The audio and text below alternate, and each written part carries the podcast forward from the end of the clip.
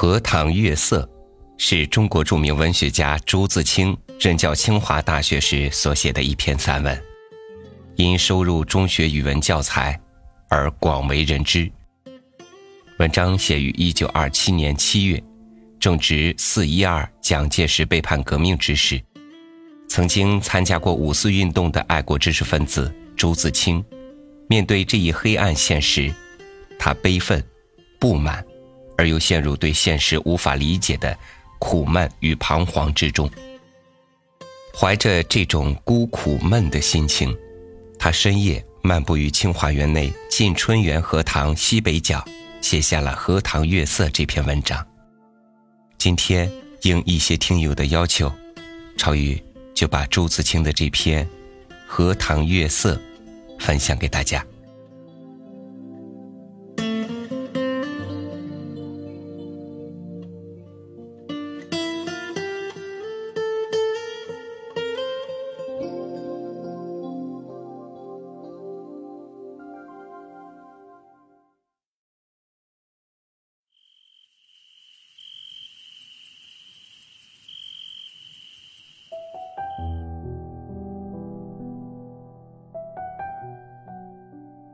这几天，心里颇不宁静。今晚在院子里坐着乘凉，忽然想起日日走过的荷塘，在这满月的光里，总该另有一番样子吧。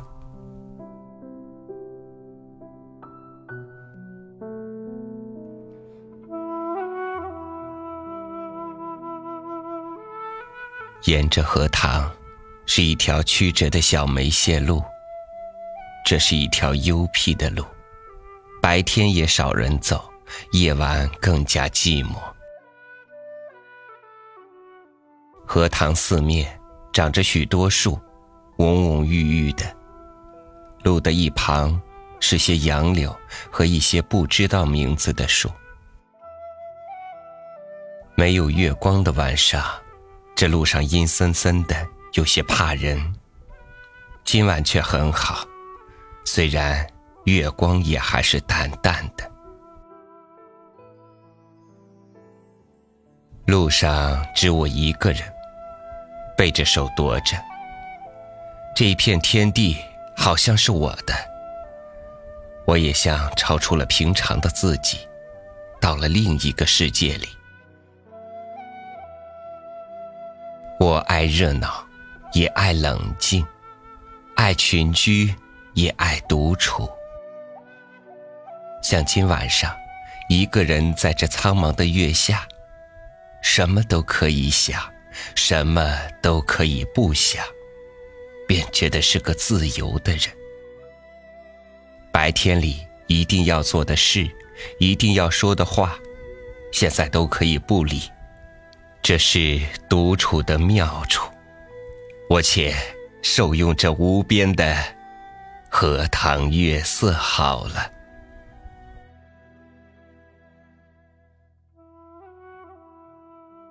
曲曲折折的荷塘上面，迷望的是甜甜的叶子。叶子出水很高，像亭亭的舞女的裙。层层的叶子中间，零星的点缀着些白花。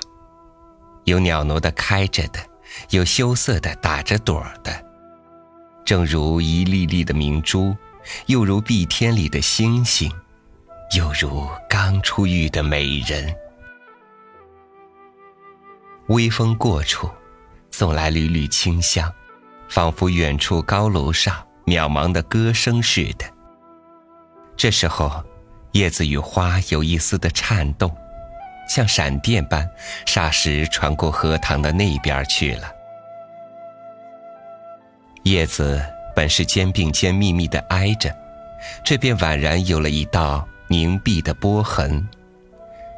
叶子底下是脉脉的流水，遮住了，不能见一些颜色，而叶子却更见风致了。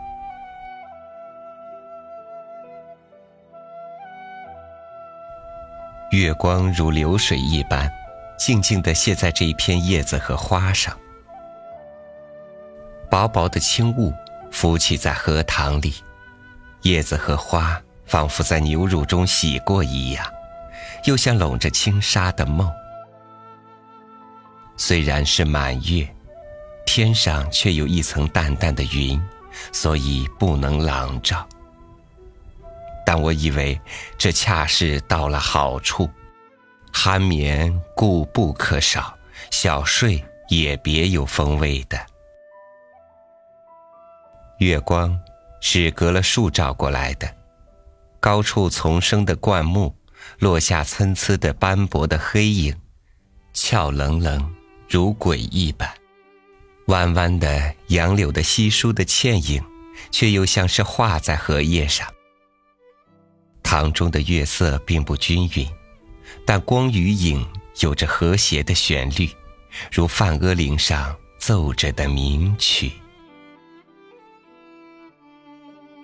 荷塘的四面，远远近近，高高低低，都是树，而杨柳最多。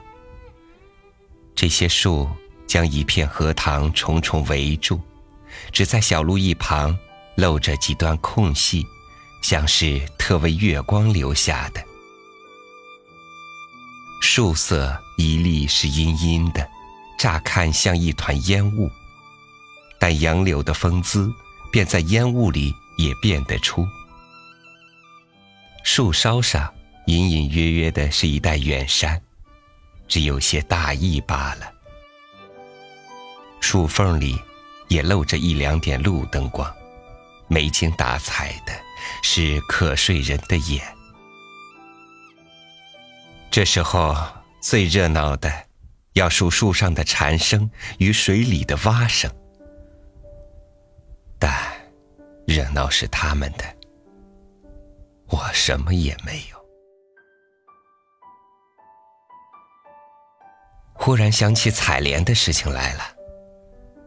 采莲是江南的旧俗，似乎很早就有。而六朝时为盛，从诗歌里可以约略知道。采莲的是少年的女子，他们是摇着小船，唱着艳歌去的。采莲人不用说很多，还有看采莲的人，也是一个风流的季节。梁元帝《采莲赋》里说得好，于是。妖童怨女，荡舟心绪；一首徐回，兼传语悲。渠将移而早挂，船欲动而平开。而其纤腰束素，千言故步。夏始春余，叶嫩花初。恐沾裳而浅笑，为轻船而敛居。可见当时西游的光景了，这真是有趣的事。可惜，我们现在早已无福消受了。于是，又记起西洲曲里的句子：“采莲南塘秋，莲花过人头，低头弄莲子，莲子清如水。”今晚若有采莲人，这儿的莲花也算是过人头了。只不见一些流水的影子是不行的。这令我到底惦着江南了。这样想着，猛一抬头，不觉已是自己的门前。轻轻的推门进去。什么声息也没有，妻已睡熟好久了。一九二七年七月，北京清华园。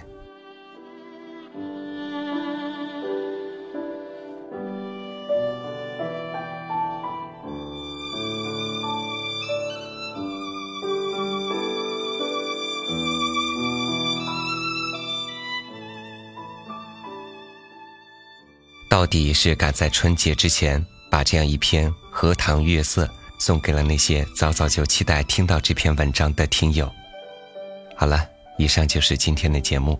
想要欣赏到更多精彩的美文，可以关注我们的微信公众号“三六五读书”。咱们明天继续相约。